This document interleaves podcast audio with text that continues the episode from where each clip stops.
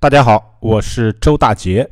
啊，事情是这样的，前几天呢，设计师胡晓波啊，在一个群里面看见了一段对话，截图发给我了。我的第一反应是，哎，小波今天怎么没发黄图啊？然后定睛一看啊，原来是有人在鼓吹 C4D 的用处。这个路人甲啊，在鼓吹 C4D，说这个学了 C4D 呢，就不用再修图啦。啊，什么角度都有。另外一个人呢，就是这个路人乙，就在银河献媚，并且这个宣称啊，叫哈哈哈，周大杰要下岗了，哈哈。这种这个聊天呢，就他们这个群里面的聊天呢，内容还是很有代表性的啊，代表的是一些愚昧无知的人对新鲜事物的这种盲从啊，以及对老事物和现有事物的不敬。那我们看东西呢，平时看东西要放在这个相同的背景下来看。如果非要把平面类的东西拿到三 D 类的东西里面去比较啊，以表示这个评论者的这个眼光高深的话，那么我们认为，除了缺乏实践的业余级的谬论之外，那我们是看不到更深层次的东西了。那我们来分析一下这个路人甲的这个逻辑啊，他说这个学了 C4D 就不用修图了，理由是什么呢？理由是什么角度都有。其实呢，角度多和不用修图这两者之间是没有任何逻辑关系的。如果说角度多跟不用修图有逻辑关系的话，那么摄影同样也可以做到角度多，对吧？我多拍几张就可以了嘛。那于是就不用修图了吗？啊，显然这是一个啊，我讲的叫天麻炖猪脑般的逻辑。最近几年呢，C4D 这个软件开始被大家知道了啊，很多设计师呢就开始盲目的去神化 C4D。就像当年把 PS 奉为神器一样，还是那副熟悉的愚昧的嘴脸。因为自己不够努力，搞 PS 没搞出什么名堂，五分钟的热情也不在了。于是呢，就把自己的愚蠢和失败归结于 PS 不如 3D 类的软件牛逼。其实呢，C4D 并不是什么新软件。呃，八九年的时候，一九八九年，呃，C4D 的这个雏形就已经诞生了。但是呢，C4D 早期的命不好，同一个时代的这个呃 3D 类的软件，呃 3D Max，对吧？出名比它早。但是呢，现在啊，最近几年 C4D 开始转运了，炒热了。于是呢，有一些人就把这个当初搞 3D Max 的这个失败寄希望于 C4D，而且呢，愚钝的脑袋里面呢装有一个无知的念头，就是 3D 类的软件难度比平面类的大，所以呢。三 D 类的软件地位高于平面类的软件。其实呢，这个三 D 类的软件当中啊，除了 C4D 之外，对吧？刚才我们讲的这个 3D Max，就是用 3D Max 做产品这种事情，早在八百年前就在进行了啊，很早以前，对吧？当然，我们这个八百年前是一个虚词啊，就表示很早年前就在做了。然而呢，它并没有取代修图，为什么？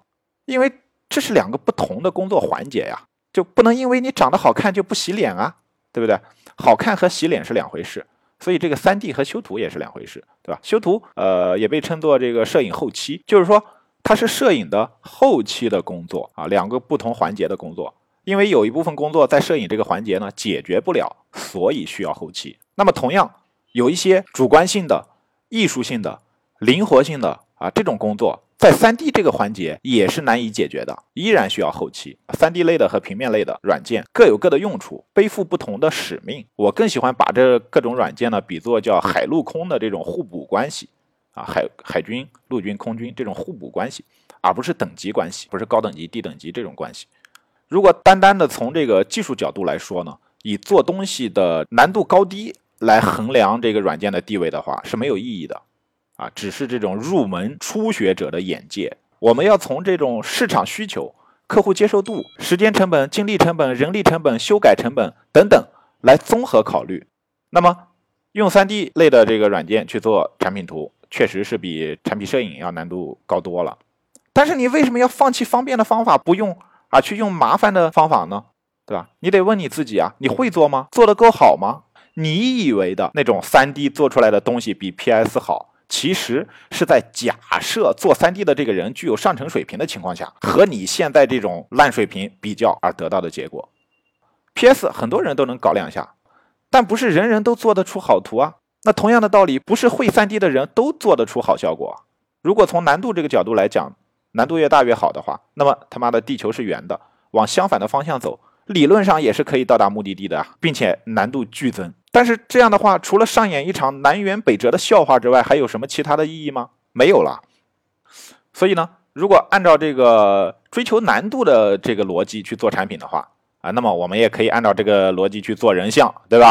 那我们可以用 3D 去做人像啊，但是有几个品牌在普遍的商用的广告活动中这么傻逼的干呢？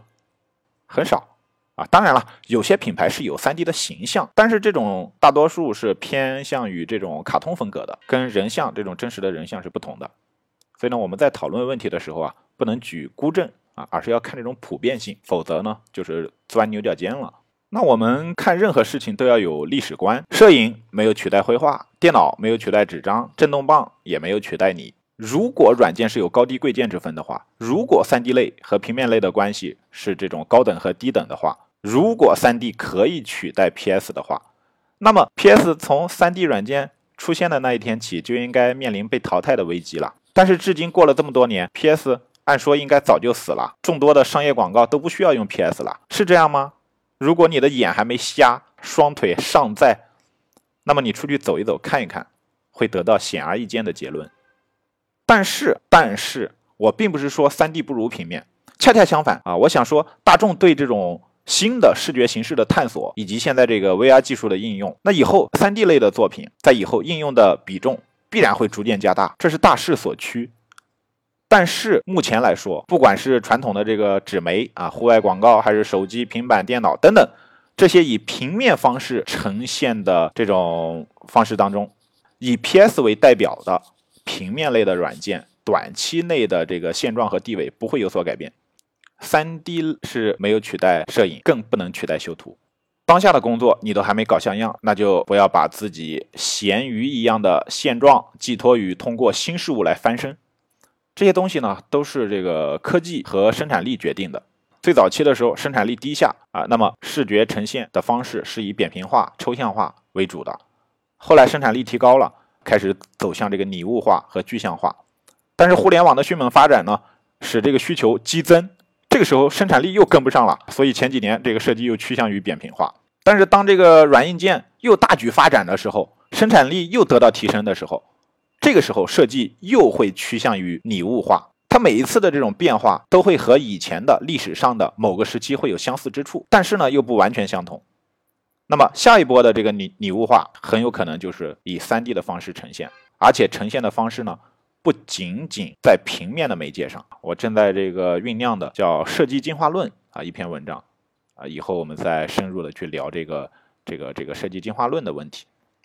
那么我们回到这个具体到这个产品图来说，对吧？摄影修图。啊，用 PS 来做产品精修图是目前最为普及，也是最符合市场和客户综合需求的一个方式。不然的话，产品难道都不需要摄影师了？人像也可以用 3D 去做了？那模特都只能去卖身了？电影也不用请明星了？显然是可笑的，对吧？啊，况且呢，3D 类的软件做完的产品还是要到 PS 里面再去做大量的这个后期工作的。那我们的工作当中呢，有很多这样的案例。就是三 D 类的，然后再做后期。我们的课程当中呢，也会给大家去展示这样的东西。那么胡晓波截图中的那些人呢，是非常典型的啊。其实呢，他是代表了一种一种类型的失败者。他们将自己的无能归结于外界，把自己人生的希望寄托于自己没见过的新事物啊。殊不知当下的事情都没做好，未来也不会有好结果。啊，事情都是有因果的，因为你以前不努力，所以现在的你不行；因为现在的你不努力，所以未来的你肯定也不行。知道的东西越多，就会越谦逊；越是井底之蛙，越容易狂妄自大。印证了那句话，叫“无知所以无畏”嘛。因为无知，所以不知道这个知识的深度，不畏惧也不敬畏知识，这个也是妄人的特征。妄人呢，就是无知妄为的人。那么，不要去做妄人，首先要有知。做好当下的事，再布局未来。好，今天就到这里，感谢大家收听，欢迎大家搜索关注微信订阅号“大节目”，那里会有更多有趣的内容。